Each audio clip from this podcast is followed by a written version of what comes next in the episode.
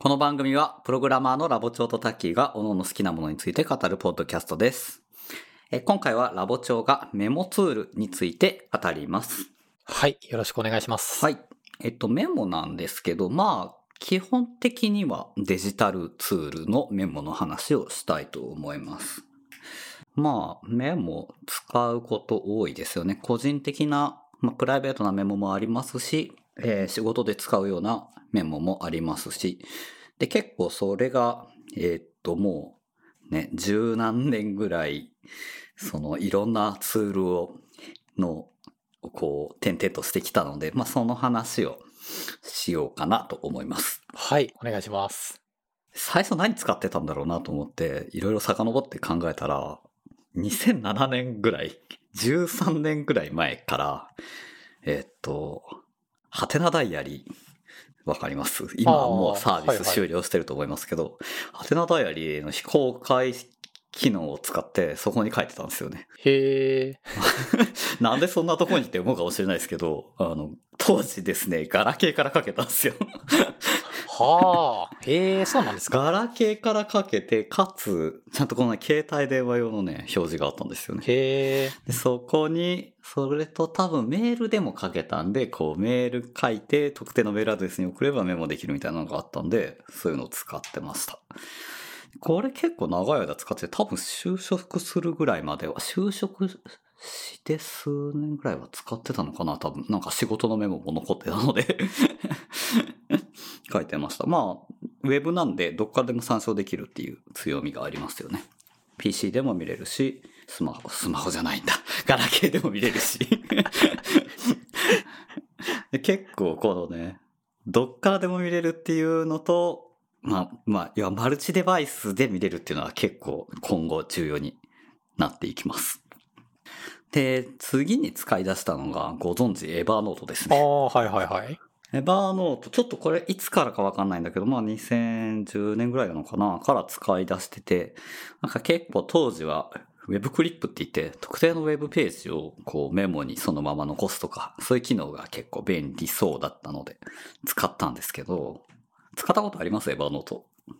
エバーノート一回使い、使おうかなと思って使ったことあるんですけど、うん。なん、なんだっけかな。なんかでやめちゃったんですよね。あれ、なんかね、当時のソフトは割とそうなんだけど、リッチテキストなんですよね。ああ。リッチテキストだったのなんかこう、うん、こうまあワードみたいにこう太字ボタンを押したら太字になるみたいなやつですね。はいはいはい。これがどうもね、こうプログラマーってあまりリッチテキスト好きじゃないですか偏見かなまあテキストで書かせてくれって思いそう、ますよね。プレーンテキストで書かせろやってなるじゃないですか。で、結構ね、このね、ウェブからなんかコピーしてメモしたいって時に、そこのスタイルをいちいち持ってくるんですよ。ああ、確かに確かに。見出しとか、太字とかをコピーしたらそのまま持ってきたりとか、文字の色とかそのまま持ってきたりして、うーんと思いつつも、まあでも、やっぱり複数デバイスで使える。当時はもう多分 iPhone 使ってたと思うけど、iPhone でも使えるし、まあ Web も使える。Web だけじゃなくて、あれですね、アプリがちゃんとありますよね、エバーノートだと。ああ、ありますあります。Windows とか Mac 用のアプリがあったんで、まあその辺がすごい便利だったんですけど、あとあれですね、すごい便利だなと思うのが、共有リンクが作れるんですよね、エヴァーノートって。うーん。あ、じゃあ誰かにそのメモを渡してあげる、ああと教えてあげるっていうのができるってことですか？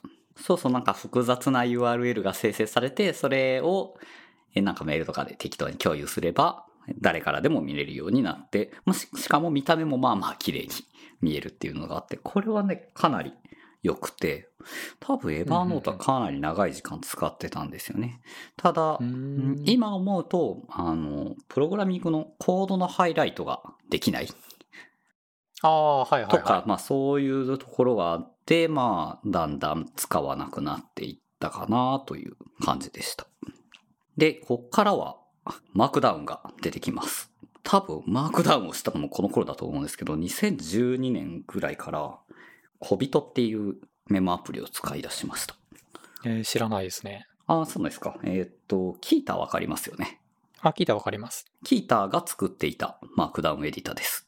へえ。これは多分結構最近のメモツールに、うーん、よくある、よく使われるデザインの、まあ、左側にメモのリストがあって、それを選ぶと右側のエディター画面に出てきて、かつ、えっ、と、左右分割されて、左側がマークダウン、右側がマークダウンを、えーレンダリングした HTML の状態で見れるっていうやつですね。これ、すごい良かったんですね、当時。まあ、マークダウン、その頃多分使い出して、やっぱマークダウン使いやすいし、あと検索がすごい早いとか。いろいろ、やっぱプログラマー向けに作られてるので、いろいろ便利だなと思っていたんですよね。で、はい。なんですけど、えっと、2017年に開発が停止します。あ、そうなんですか？まあ、全然アップデートされないなとは思っていたんですが、開発停止してしまったので、まあ、次のやつ使わなきゃいけないなってなりました。まあ、ちょっとそれまでにも一応不満はあったんですよね。このタブレットとか、まあ、当時はもうやっぱりスマホをバンバン使ってるし、タブレットとかも使ってるんだけど、その辺では使えないっていうのがやっぱ一番大きくて、見ることもできないんですよね。で、まあ、今日、えー同期か。同期は一応有料のサービスで複数デバイスの同期はできるんだけど、ちょっとそこの挙動も怪しいとかがあって、まあ、若干不満も溜まっていたとこだったので、えーっと、新しいのを使い出すように、ここがでから結構ね、何使ったらいいんだろうって結構探しながらやっています。で、2017年の10月からはインクドロップっていうアプリを使うことにしてました。ご存知ですかね Inkdrop。Inkdropも知らないですこれね。日本人の個人の開発者さんが使っ作ったアプリですね。これもまあ結構小人に近い感じで使えるし、まあえっ、とデバイス、えっ、とスマホとかタブレットにも同期して使えるっていうんで、あ、なかなかいいなと思って有料のサービス1年ぐらい使っていたんですよね。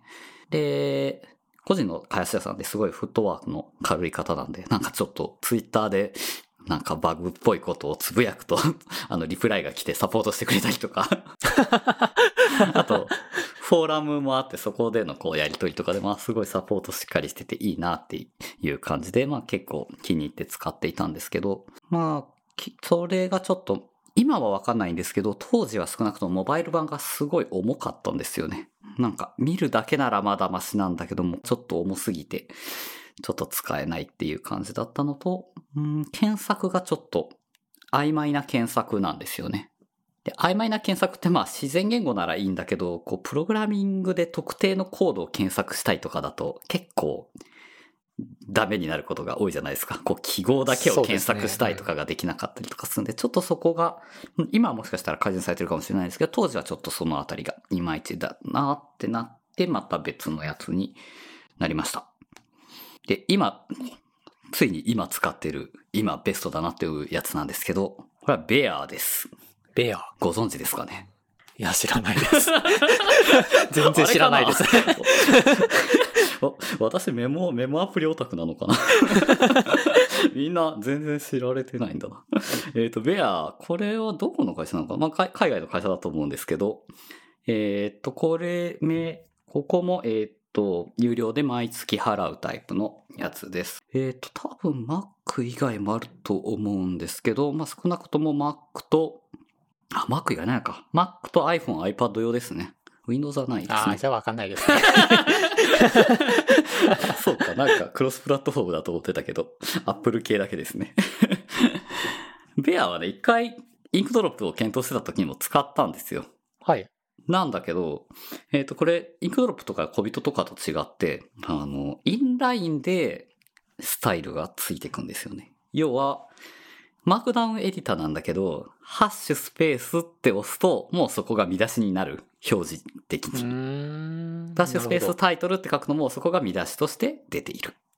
うんうんえっ、と、なんかスラッシュなんとかスラッシュって書くと、まあそのスラッシュも表示されるんだけど、そのままそこが書体として表示されるっていうインラインでスタイルがつくタイプでした。2画面じゃなくて1画面でできるってやつですね。そうそうそうそう。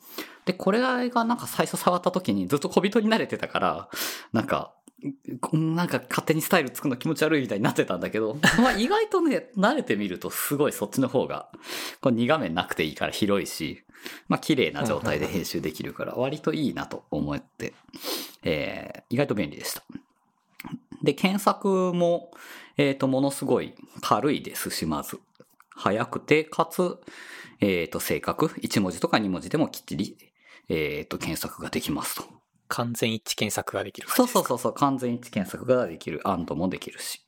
で、かつ iPhone、iPad も、これもまあ、えっ、と、有料の料金内で使えて、iPhone、iPad 版のアプリももう普通に編集にも使える、えー品質が高いものです。普通にもう、なんか、iPhone えー外出かけてて iPhone でなんかメモしたいなってなったらベアに書くっていう感じで使ってます。で、あと結構嬉しかったのが、任意のファイルが貼れるんですよね。おー、いいですね。そう。なんか、確かインクドロップとかは画像しか貼れないんですよ。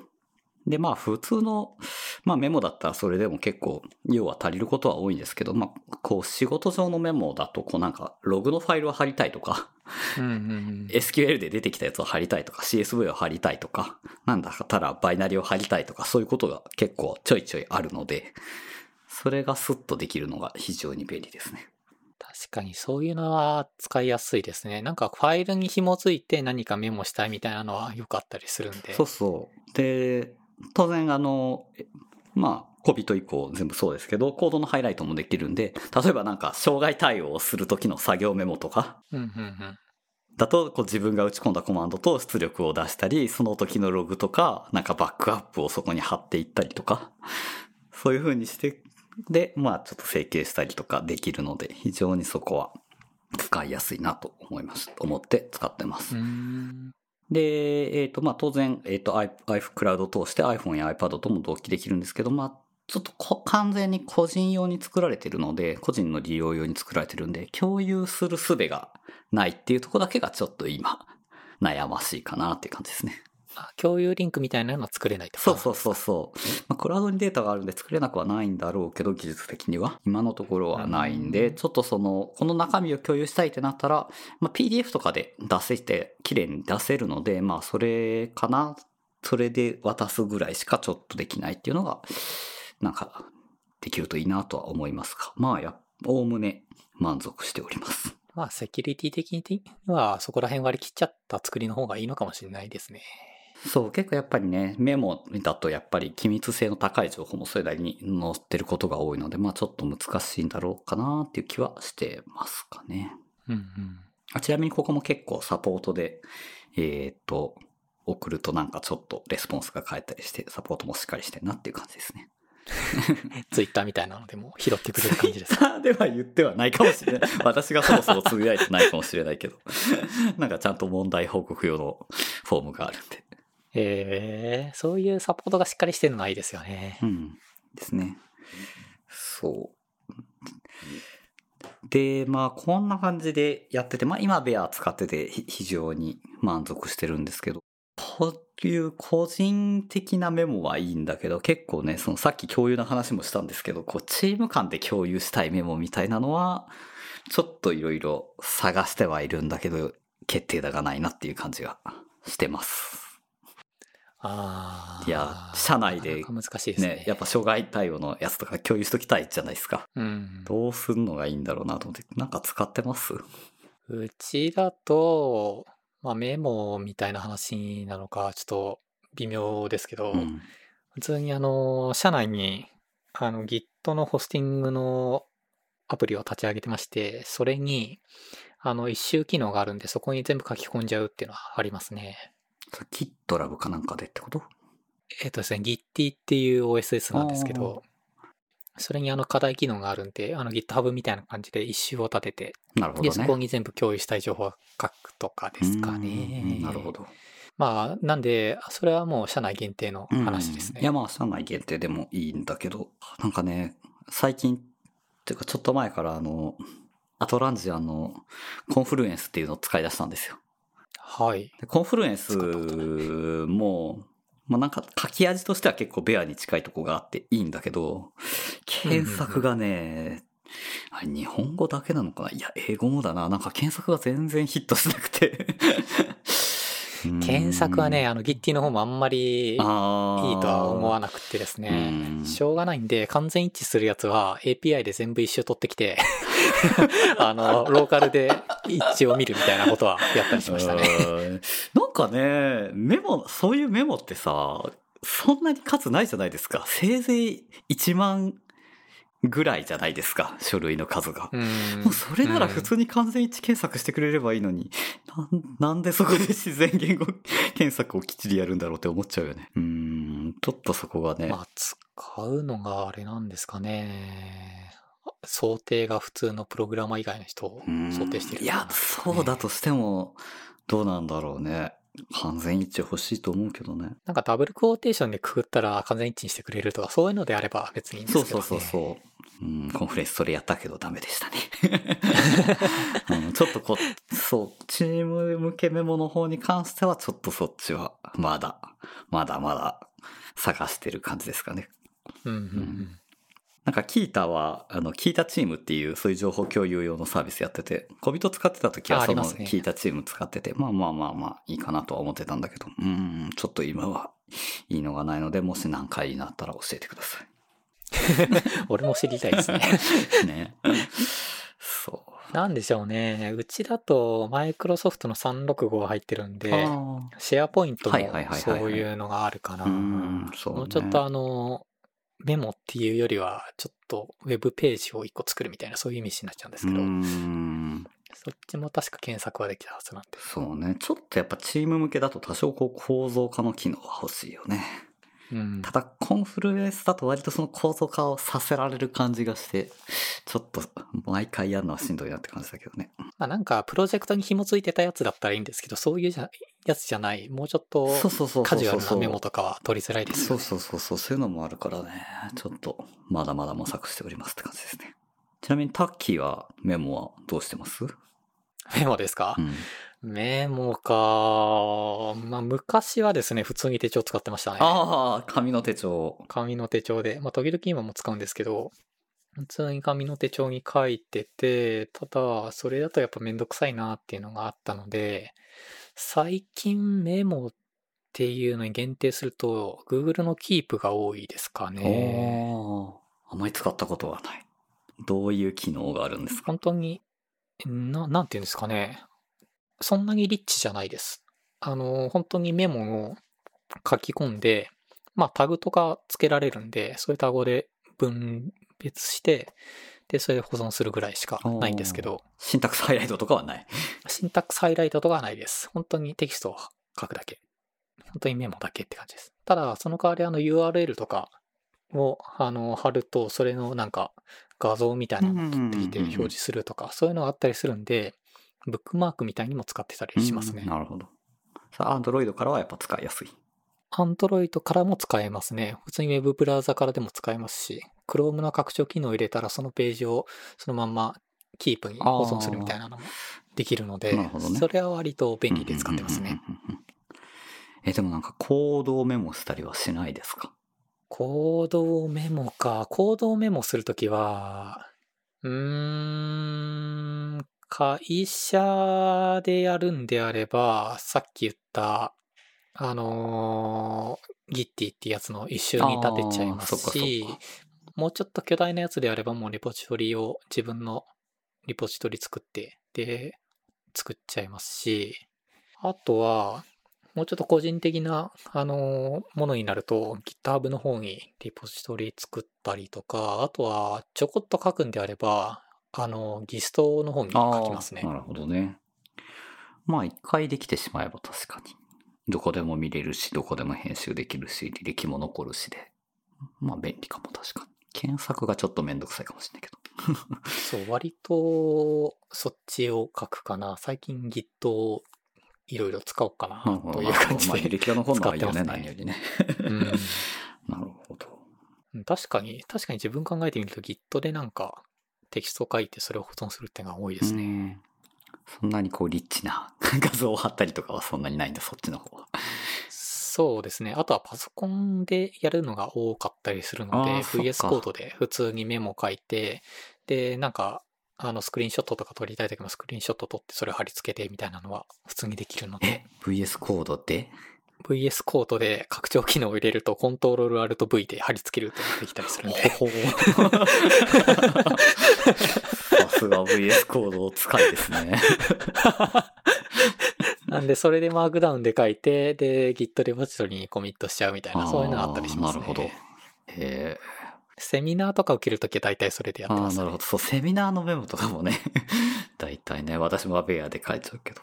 割とスマホで書くっていうのがそんなに得意じゃないので、まあメモを長文書くんであれば PC で書くかなっていうのが多いですね。なるほどね。結構やっぱクロスプラットフォームでっていうので結構絞られちゃう部分はあるかもしれないですね。確かにそうですね。なるほど。そう、よくよく考えてみると確かに、あの、スマホでメモを取るっていうのがあんまないんですよね。あなんか、日付、カレンダーにこの時何やるみたいな、そういうのは入れるんですけどそうか。こう、そう、こういうコードはどうだったかなみたいなのをスマホでやるっていうのがあんまりないです。全部 PC 上で済んじゃってますね、自分。そうか。え、なん、なんで私スマホで書いてるんだろうな。えーでもスマホでコードって書きづらくないですか？コードは書かないけど、さすがに。なんかでもメモ、なんか、なんだろう。例えばレシピとか。ああ、レシピか。レシピ自分がやらないから。レシピだと、ね、キッチンで見たいから、そこキッチンの方でも見たいし、まあちょっと編集もしたいし。あとまあ私、ね、プログラマーとしてあまりあれかもしれないですが、あんまり PC を開いてない時間が多いので、こう、こたつで寝っ転がってスマホで書く方が性に合ってるっていう部分があるのかもしれない。はいはいはいはい。絶対タイピングした方が早いんだけど、スマホで書いちゃうっていうのはあるかもしれないですね。おお風呂で書いたりとかね。うん PC 持ってくるのめんどくさいですからねお。風呂だったらね、スマホ防水のやつ持ってってさ、お風呂入りながらメモしたりできるし。とかですかね。そうですね。まあ自分は基本的にそこまでシンタックスを、のハイライトとかがいらなければかなくてもメモぐらいは、うん、いいかなっていう考えですね。なんで、キープとかは割と使いますね。うんうんうんうんなるほど。そこで使い分けをしてるのね。私は使い分けをしちゃうと、あれどこに書いたっけってなっちゃうのがあるから。いや、それはね、自分もよくあってです あるね。よね。本当にいっぱいあってですね。特にあのブックマークがね、本当にどこ行っちゃったかなっていうのを探すのが辛くて。それはもう、私はもうブックマークは絶対にハテナブックマークでメモは絶対ベアで書くようにしてますよ。まあ、仕事は今分担してますけど。自分も一時期ハテナブックマーク使ってたんですけど、なんかね、拡張機能とねあ、たまにちょっとね、ハテナブックマークの調子悪い時がありますよね。最近だいぶうんあとなんかどど、どこクリックしたら全体見れるんかなっていうのはちょっと分かりづらかったりしたりしたんで、ちょっとハテナブックマークを使うようにしちゃって、なるほど。で、その後どうしたかが、あれなんですよね。あなんでポ、ポケットでしたっけ、はいはいはい、ポケット。うん、あれを使ったりとか、ああ、確かにね、ポケットはいいね。あとツイッターで見かけたやつを、じゃあどこに保存するかっていうと、ツイッターのブックマーク機能で保存して、おーツイッターのブックマークはど、ちょっとどう使って、おうって思いながら作ってる、使ってるよ。後で読む的なことで使ってるけど、うん。うん、それぐらいで使ってて、で、あと、さっき言ったあの、キープでもブックマーク保存するみたいな感じのことやっちゃってるんで、本当にどこに何があったかなっていうの わかんなくなっちゃうんですよね。なるほど。そうだ、そのね、一つでまとめるっていう話で言えばですね、こう、ハテナダイアリー、エヴァノート、コビト、インクドロップ、ベアと使ってきてですね、一個にまとめたいんで、毎回ね、いや、あの、エクスポートとインポートをやってるんですよ。で、当然全部が全部それに対応してるわけじゃないから、もうこのね、乗り換えた回数分ぐらい頑張ってスクリプトを書いてるんですよ。え、一応 API があるんですか？それともスクレーピングしてるんですか？大体ね、何かしらでエクスポートする機能はあるんですよね。エあーノートだったらエヴァーノートの独自のか、えーっと、しフォーマットがあって、まあ、仕様も公開されてる。はいはいはい。まあ、XML だったと思うけど、中身。とか、えーっと、まあ、HTML、マークダウンエディターだと大体 HTML で書き出せるとか。いろいろあるので、それで頑張ってね、やってますよ。ハテナダイアリーなんかはあれですよ。ムーバブルタイプってご存知です？何ですかそれ。聞いたことないですけど。ワードプレスの前に主流だったブログツールなんですけど、へそれのフォーマットで書き出せたので、え。へえ。まず、まずその Movable Type のフォーマットをパースして、こう Evernote の形式。 Evernote は確かね、ライブラリを公開してるんで、それを使って Evernote 形式に書き換えるやつとかね。 Bear は確か Evernote のインポートに対応してるので、なんか Inkdrop とかから頑張って、その Evernote 形式に変えるスクリプトを書いたりとかしてるので、よかったら私の Gist を見てください。結構プログラマーじゃないと大変だろうなと思いながら。まあそうでしょうね。まあそういうところでなんか、あれでしょうね。ロックインとかするんでしょうね。そうね。そう。それこそ、前回のジョエルオンソフトウェアの話であった。あしてないか。してないですね。あ、その後にちょっと、その後にちょっと雑談してたけど、はい雑談してた話でした。そのやっぱ乗り換える際にね、このデータのエクスポート、インポートができるかとかっていうのは結構重要なので、メモツールの乗り換えもちょっとそれができないやつにはやっぱ乗り換えられないのでね。そうですよね。ちょっと事前に確認するポイントではあるよね、そこは。そうそういう意味だと、キープがちゃんとエクスポートできたかなっていうのを確認してなかったんで、大 大丈夫かなとどうだろうね。結構一個ずつはできるけど、まとめてできないとかだとね、なかなかちょっと。手作業でできる量は限られてきちゃうんで。うん。インクドロップとかベアとか、まあいっぱい出てくるぐらいには、まあある程度人気の市場だとは思うので、まあ大体何でもインポートエクスポートの機能はあるとは思いますがね。うん。まあ、高機能っていう面だと、あの、ワンノートとかもいいのかなと思ったりしたんですけど使、ったことがないです。一回使ったんですけどね、なんか、なんか自分にはちょっと使いづらかったなってこと うんで、やめちゃったんですが、まあ今はベアで満足していますが、ちょっとチーム向けのやつは またちょっといろいろ検討して、ね、まあいろいろちょっと面白そうなやつとかはあるので、ちょっとその辺検討してまた第2回メモツール会があるかもしれませんが。何に乗り換えましたっていう。そそそう またグダグダと変遷を語るかもしれません。いやー、確かにね。あと、ちなみにちょっと、まあ、話はずれますが、アナログ版の話もしておこうと思います。はいはいはい。アナログもちょっと、アナログのメモツール、まあ、要は、あれですね。紙のメモですね。紙のメモもちょっとこだわりがあって、仕事しだしてすぐは無印の B6 リンゴノートを使っておりました。ほう。リンゴノート。リングノート。あ、リングノート。っぱりリングノート。トの方がいいんですよ。こうペラッとなって、こう勝手に閉じてきちゃうとか、が確かに。毎回ストレスになっちゃうので、リングノートが良くて、かつどこでも売ってて、まあ運べるっていうので愛用していたんですけど、なんかリニューアルしてね、あの、角が、あの、90度になっちゃったんですよ。その前は丸かったのが。ああ、へえ。なんかそれがね、いちいちこうね、当たるたびに、あ、痛いってなって。ちょっと別のを探すことになって、それの後で見つけた、えっと、マルマンというところの、はい。えー、ニーモシネっていうシリーズが、いいもしね。多分ギリシャ語だと思うんだけど、ニーモシネっていうシリーズの、えっ、と、今は A4 のサイズと英語のサイズを使ってますが、これはめちゃくちゃおすすめです。まずリングノートであるっていうのと、まあ、角が丸くて痛くないっていうのと、あとですね、えっ、と、まあ、無印のやつもそうだったんですけど、方眼形なんですよね。あの、正方形の格子が書かれているやつ。で、まあ、主にこのメモを使うのが、まあ、お仕事の時に、まあ、メメモするのに使うので、まあ、ちょっとアーキテクチャ図を書いたりとか、UI のプロトタイプとかを書いたりするときに、やっぱこの方眼形がついてると非常に書きやすいので、えーっと、方眼形ついてるのが非常に嬉しいのと、あと、1ページずつ切り離せるんですよね。ミシン目が入ってて。うんうんうん。なんで、えっ、と、こう、例えばなんか UI のプロトタイプ書きましたって言って、じゃあそれペリペリペリって剥いで、スマホで撮ってやると非常にこう、普通のリングノートだとペリペリペリってしても端っこが汚い感じになっちゃうと思うんですけど、それが綺麗になっちゃうので、そういう写真に撮ってそのままアップしたりしても綺麗に切り取れるので、非常に便利に使っております。これ、昔、なんかちっちゃいポケットに入るサイズのやつ持ってましたね。ああ、ほんと。そう、結構ね、サイズのバリエーションも多いんですよね。